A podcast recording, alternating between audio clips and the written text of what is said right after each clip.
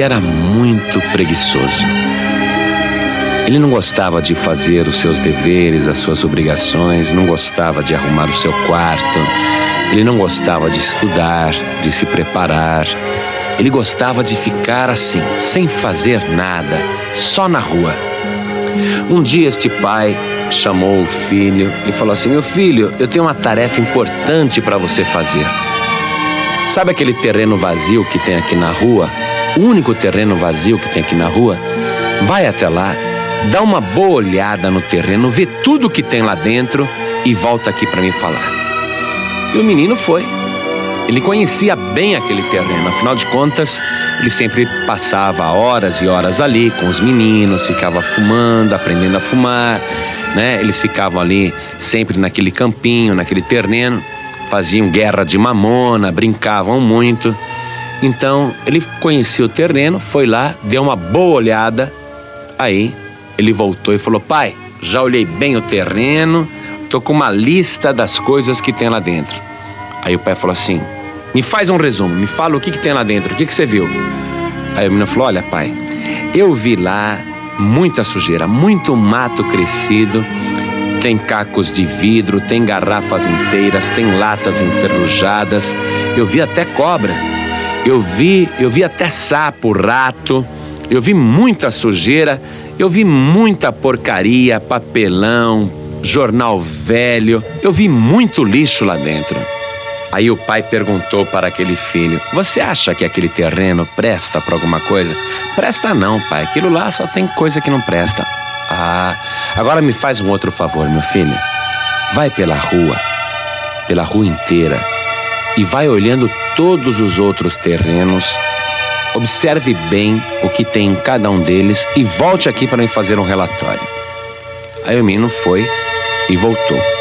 E ele disse: Pai, eu dei uma olhada. Os outros terrenos, eles têm, assim, casas com famílias morando dentro. Não tem nenhuma casa desocupada, tem gente morando.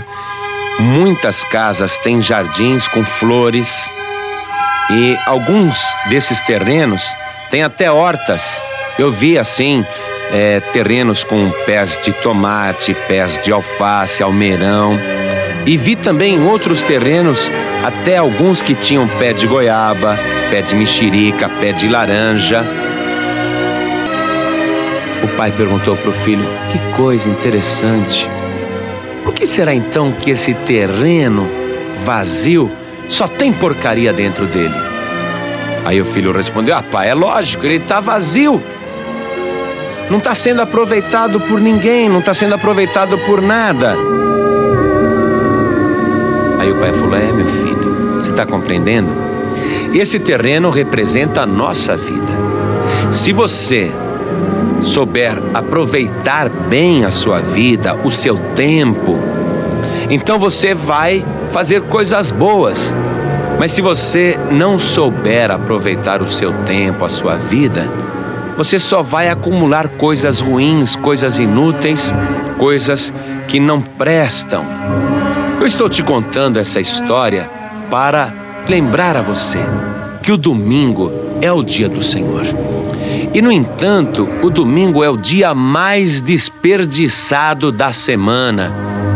Então, alguém aproveita o domingo para ficar dormindo até meio-dia, uma hora da tarde. É ou não é? Não tira nem o pijama, acorda e vai direto. Nem sai de casa.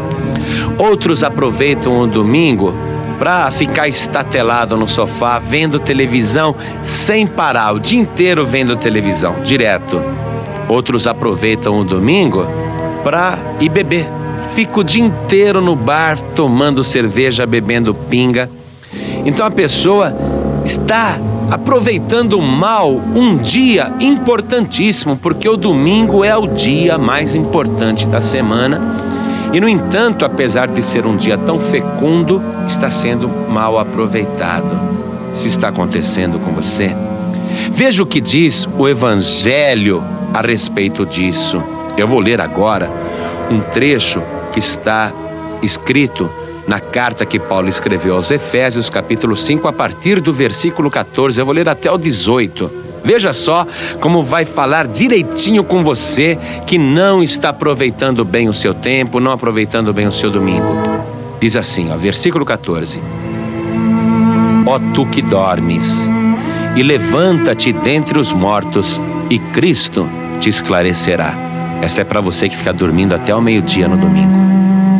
Versículo 15: Portanto, vede prudentemente como andais, não como nécios, mas como sábios.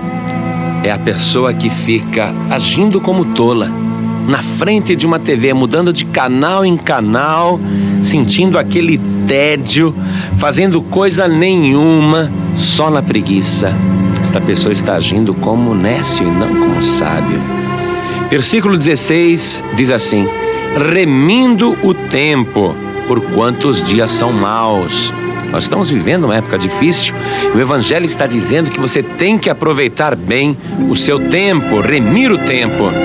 E o versículo 17 diz o seguinte: Pelo que não sejais insensatos, mas entendei qual seja a vontade do Senhor. Versículo 18: E não vos embriagueis com vinho em que há contenda, mas enchei-vos do espírito. Desculpe, não leva mal. Essa é para você que fica o domingo inteiro bebendo. E você está ocupando esse seu tempo precioso, fecundo, você está ocupando com coisas inúteis. E aquele terreno abandonado, aquele terreno vazio. Mas a Bíblia, o Evangelho está dizendo: enchei-vos do Espírito. Deus quer encher você até transbordar. Deus quer encher você de coisas boas. Deus quer encher você de ânimo, de vontade, de disposição. Deus quer encher você de sabedoria. Ele quer encher você do Espírito Santo. Então você que está vazio, venha para a paz e vida.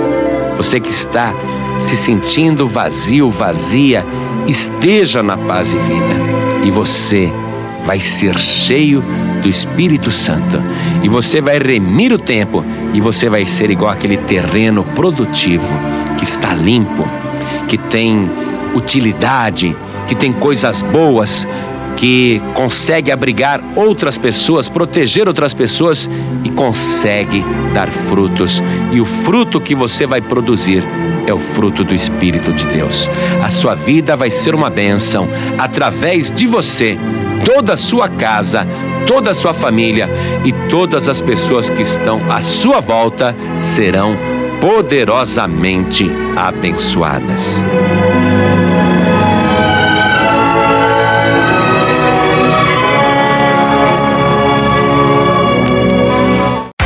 Você acabou de ouvir este podcast com João Ribe Palharim, um oferecimento dos pregadores do telhado. Para saber mais sobre este trabalho, acesse o site pregadoresdotelhado.org.br. Pregadores do Telhado, feliz a nação cujo Deus é o Senhor.